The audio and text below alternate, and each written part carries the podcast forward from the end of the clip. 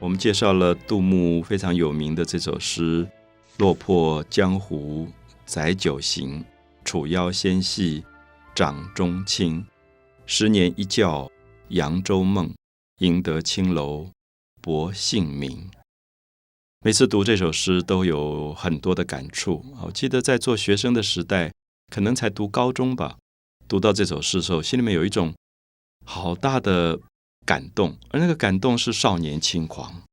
大家知道他的第三句说“十年一觉扬州梦”，可能他老爸家里也有钱，给他一些钱，然后他就跑到扬州。扬州是唐朝最繁华的商业都市，那个地方的歌舞是最有名的，那个地方的。歌舞伎也是最有名的，其实是风尘繁华之地。那么这个年轻的杜牧就在那边过了十年的日子。这个十年，他形容说：“我怎么过的？”他说：“十年一觉，好像睡了一觉，扬州梦，好像就在扬州睡了一大觉一样，什么事也没做。也许爸爸要他好好读书，也许爸爸要他好好求功名，结果他都没有。他就在那边整天跟那些女孩子混在一起。因为最后一句说。”赢得青楼薄幸名，那我相信家里给他很多钱，要他出去读书，要他出去求取功名，是要求取权力的名或者财富的名。我们知道今天社会里某某人握有权力，选举胜利了，我们觉得他赢得一个名望，或者说搞企业搞得很成功，最后变成一个大企业家，他常常上社会版，那我们就说，哎，这个人也赢得什么什么名。可是杜牧很奇怪，杜牧说：“我要赢得一种名，这个是青楼薄幸名。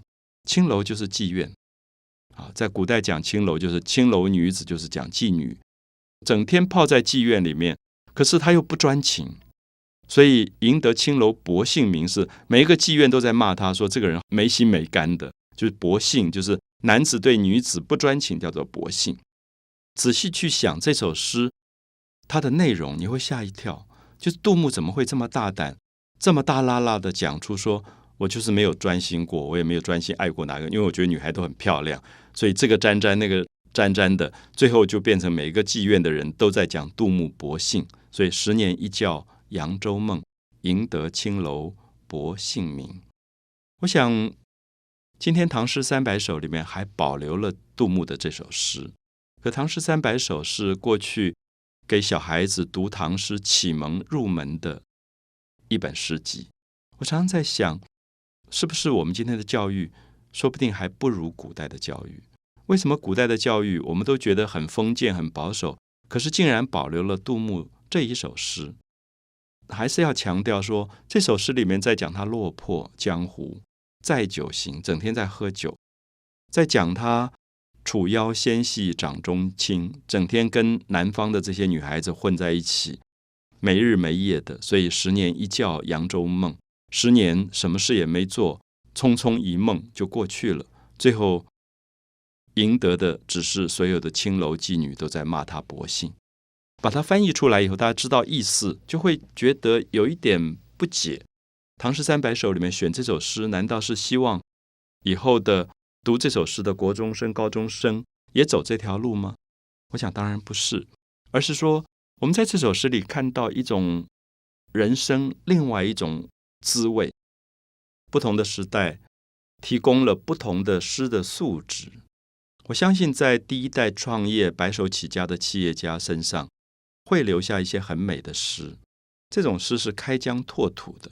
它永远给后代子孙一个很好的榜样、典范跟教训，是让你觉得如何勤俭持家，如何成功。可是到了晚唐的时候，完全不一样了。也许在杜牧的眼睛当中，看到父亲做过宰相，祖父做过宰相，又怎么样呢？他们在政治里的权力、财富、名望、社会的地位。最后是不是留下了真正的生命里面的美好的东西，还是说，也许只是留下政治的乱七八糟的东西？我们知道，两代的宰相也可以是贪权的宰相，也可以是贪污的宰相，也可以是让人家觉得把政治搞得乌七八糟的宰相。所以，对于这个杜牧来讲，他反而觉得他要去追求一个完全自我的解放。好，所以我觉得颓废的美学。可能是我们非常不容易了解。尤其在儒家文化的训练当中，大家追求的都是盛世的东西，而不敢说我有颓废的部分。我常常把晚唐的李商隐、杜牧拿来跟法国十九世纪末的波特莱尔、韩波这些人来比较，因为他们有很类似的部分。因为波特莱尔、韩波他们在十九世纪末也看到了法国巴黎的大繁华到没落，所以他们会去探讨人性里面非常细致的部分。如果大家读波特莱尔的《恶之华》，就是罪恶。里面开花的意思啊，fleur 骂了是罪恶，在法文里面，fleur 是花，就所有的花在罪恶里面开花。他这个诗集当时是被告到法院的，法院判诉他，认为他出版这样的诗集会影响到年轻人的道德。可是今天我们知道，波特莱尔的《恶之华》是法国文学里最重要的典范，因为他写出了他当时混在酒楼里。甚至吸毒的很多很特殊的经验，而这些经验开发了对人性的全面的了解。所以我不知道能不能讲得很清楚，让很多朋友了解到诗是什么。诗并不是一种歌功颂德的东西，相反的，诗可能透露出人最真实的心事。所以，如果心里面有这样的一种，想要解放、想要放纵的感官上的欲望，那么就会出现杜牧的这一类的诗：“落魄江湖载酒行，楚腰纤细掌中轻。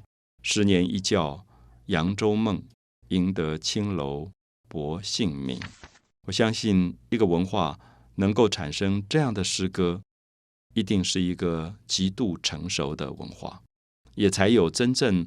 人性的厚度，也才有真正的美学可言吧。